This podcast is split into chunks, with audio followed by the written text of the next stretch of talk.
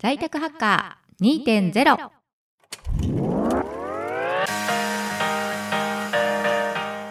在宅ハッカー2.0は医療法人緑訪問クリニックのドクターカント事務長ホッターが在宅医療訪問診療クリニックの未来や在り方考え方試行錯誤した過程をお伝えしていく音声番組です。皆さんこんにちは。インタビュアーの丸の鎌形です。皆さんこんにちは。緑訪問クリニックの院長の菅です。はい。ということで始まりました。在宅医療訪問診療クリニックの経営を楽しく学ぶ在宅ハッカー2.0ドクター間のクリニック経営カクカク近々記念すべき第1回の収録です関先生よろしくお願いいたします願いしますはい、お願いいたします。ということで始まりましたこの番組なんですけども、最初に私から番組の趣旨説明させていただければと思うんですが、この番組はですね、2012年に名古屋市緑区で在宅医療専門クリニックとして開業され、在宅医療の業界では全国区の知名度を誇ります緑訪問クリニックの院長、菅紀穂先生と事務長の堀田さんにインタビューをして、在宅医療訪問診療クリニックの未来やあり方試行錯誤した結果過程などをお伝えしていく音声番組となっております。菅先生がですね2012年に開業されてから現在までにいろんなことがあったかと思うんですけども、はい。その中でもこれから開業を目指している医師の方ですとか訪問診療を学びたいという医師の方に向けて10年間在宅医療クリニックを経営されてきたからこそ分かるこれは気をつけてねとかこういうことしておくといいよみたいなところをお話ししていただければと思っております。私インタビュアー鎌形が掘り下げていく中で菅先生が感じたこととかですね思ったこととかを深く掘り下げていきながら、い。リスナーの方々の学びになる情報発信ができればと思っておりますので菅先生どうぞよろしくお願いいたします。はい。よろしくお願いします、はい。じゃあ先生ここでちょっと一つぶっ込んでいきたいんですが先生一言ですね。ちょっと意気込みみたいなものがもしあれば あのお聞きできたらと思うんですが。えっ、とね意気込みはおそらくリスナーの皆さんだと思うんですよ、はい。やっぱり在宅医療をね本当ちょっとやってみようかなって思う時うんに、うん。うん。でもなんか最近は本もどんどん出るようになりましたけれど、うんうんとは言いつつもはい。どっから手つけていいかわからないっていうところあると思うんですね。うん。で10年前僕が開業した時は本当に何もないところで、うん。手探りのところでやってきたんですね。うん。うん。だけど、えー皆さんにやっぱそういう思いっていうまあからね、まあ、うん。そのね、苦労っていうのをねなるべくさせたくないっていうところもありまして、うん。だから最短距離とは言わないまでも、うん。まあここははしょってもね、うん。大丈夫だよとかそういうところも含めてね、うんまあ本当ぶっちゃけた話をできたらなとは思っておりますのでよろしくお願いします。はい、ありがとうございます。いや、もうこれですね。待望されている方々が非常に多いと思いますので、まあ、ぜひ楽しみに聞いていただければと思います。ではですね、早速本題に入らせていただけたらなと思うんですけども、はいこの番組はですね、その開業からの軌跡をたどってっていうところで、その時期ごとにですね、それぞれに先生が悩まれたことですとか、はい感じたこととか課題だなって思ったようなことをお聞きできたらなというふうに思っております。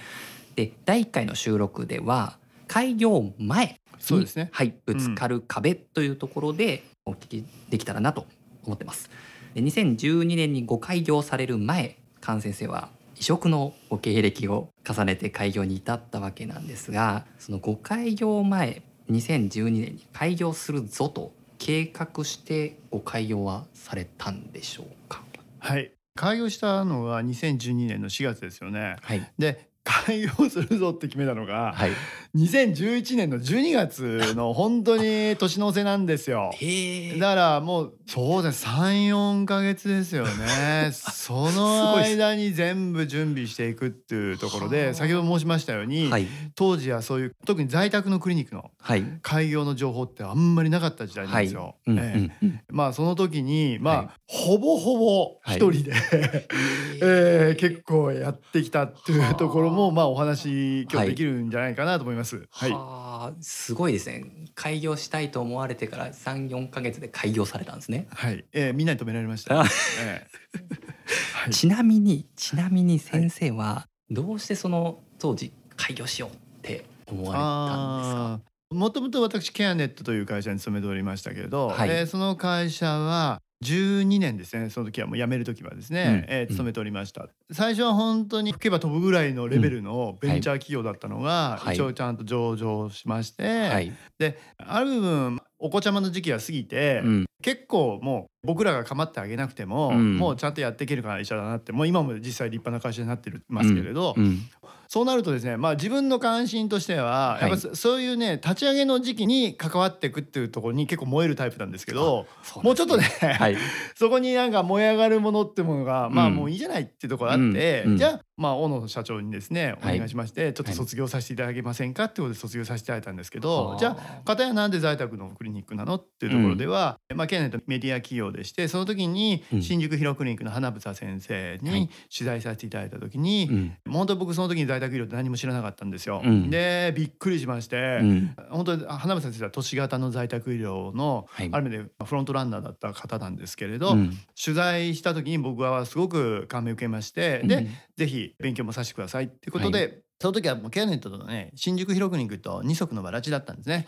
でやっぱり在宅医療っていうのもその時にすごく面白さが分かりまして、うんでいつかはやりたいと思ってたんですね。はい。でそれであのケアネットをね卒業させていただくっていうところをね、うん。えー良い機会としてその時は東京住んでおりましたけど、はいえー今開業しているのが名古屋市緑区というのはこれ私の生まれ故郷なんですよ。うん。えーで調べましたらそこには一つも在宅のクリニックはないあだけど、そうなんですね。えー近くには藤田医科大学というね、うん大きな病院があるっていうところで、はい。当然そこから退院される患者さんの受け皿っていうのが、うん緑区にはほとんどないということで、はあじゃあ自分が開業してししちゃおうかということでん開業に至ったっていうことですねな。るほど。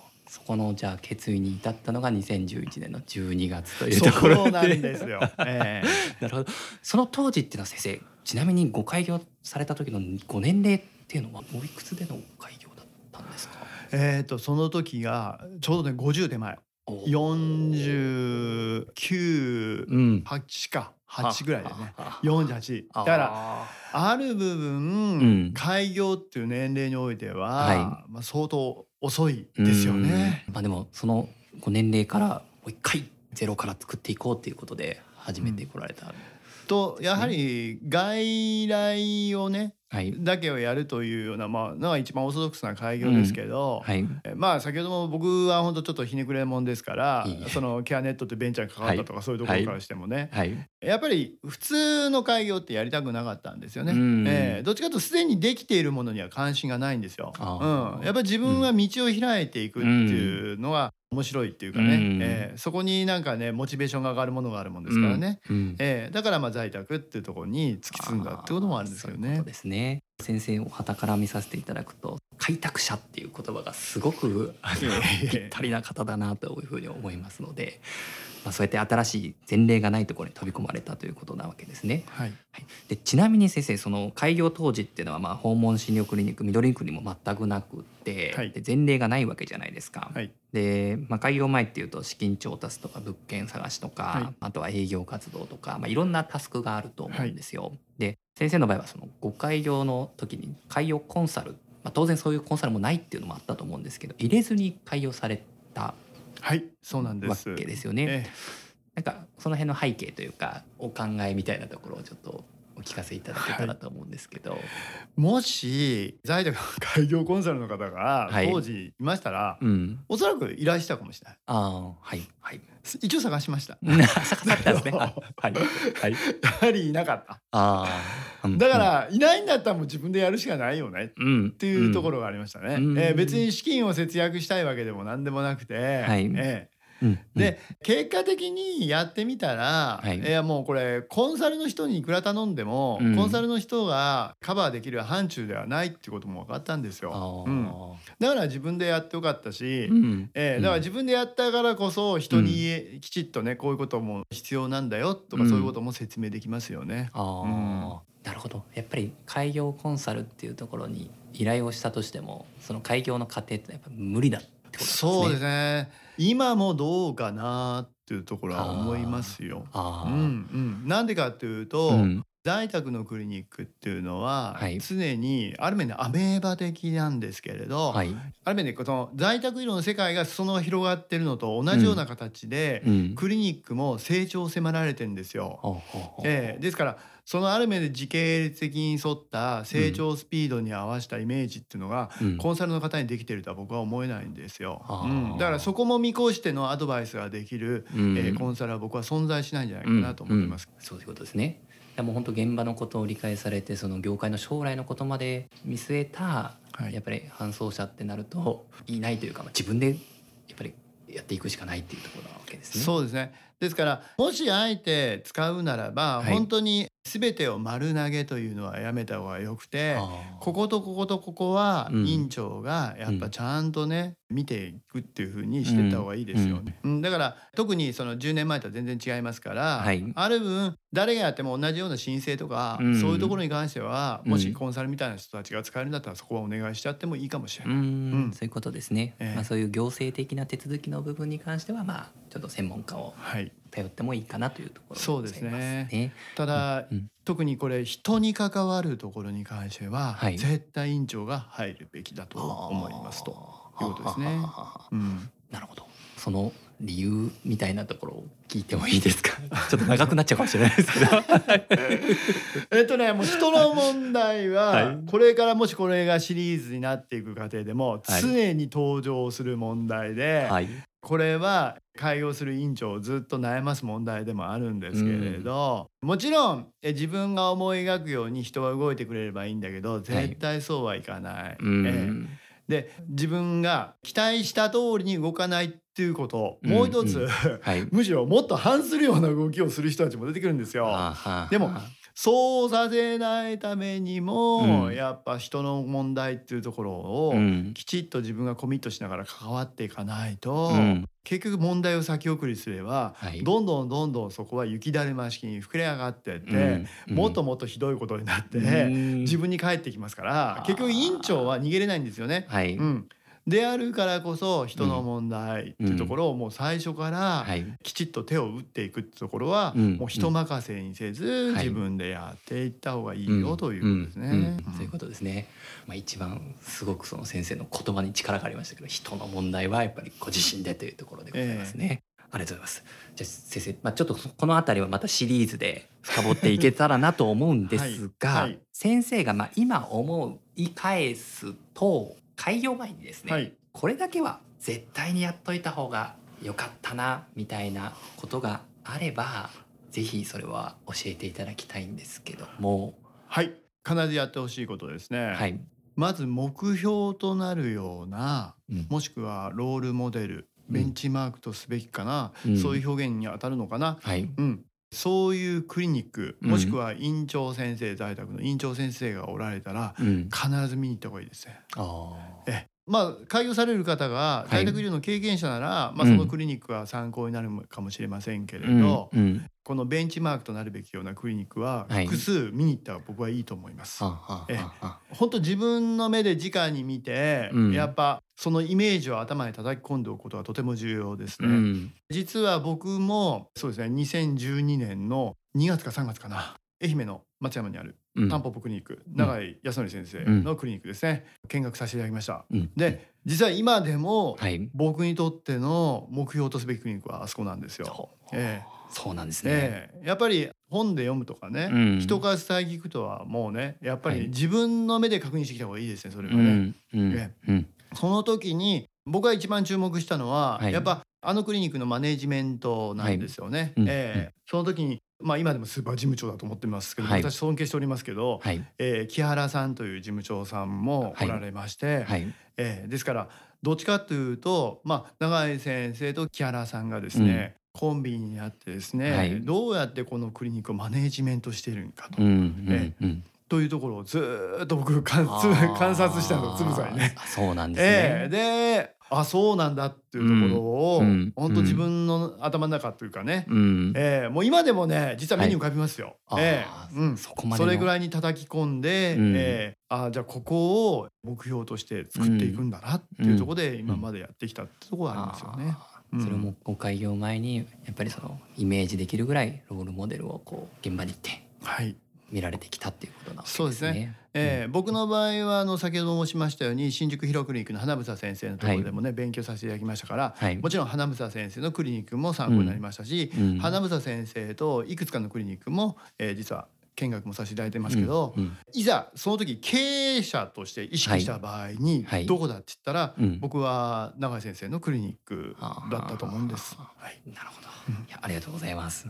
ぜひリスナーの皆さんもとロールモデル探していただきながら。えーそうですね。その情報収集はね必ずやっておいた方がいいと思いますね。うん。うん。ちなみに余談ですけども先生のところでもその見学ですとか、はい。そういった受け入れなんかもされてはいいるかなと思うんですけど、は現在の受け入れ状況みたいなところってなんかあったりするんですか？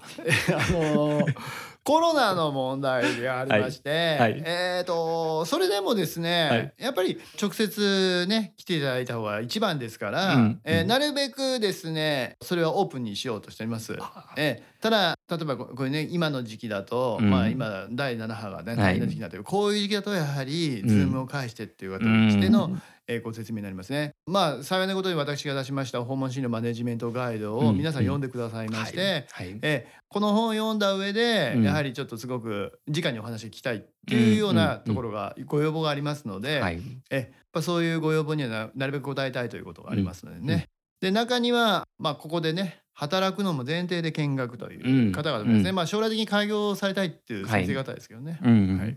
そうですよね。そういった読者の方々も本当に数多くアクションされている状況かと思いますので、まあええ。ぜひぜひ。そうですね。まあその時もですね、まあ熱意とね、やっぱりその地域に対してね、どういう貢献がしたいかっていうのはね、うん。ある程度ブレずに持たれる人っていうところにうん。なるべくオープンにしていきたいなとは思ってますけどね。そうですよね。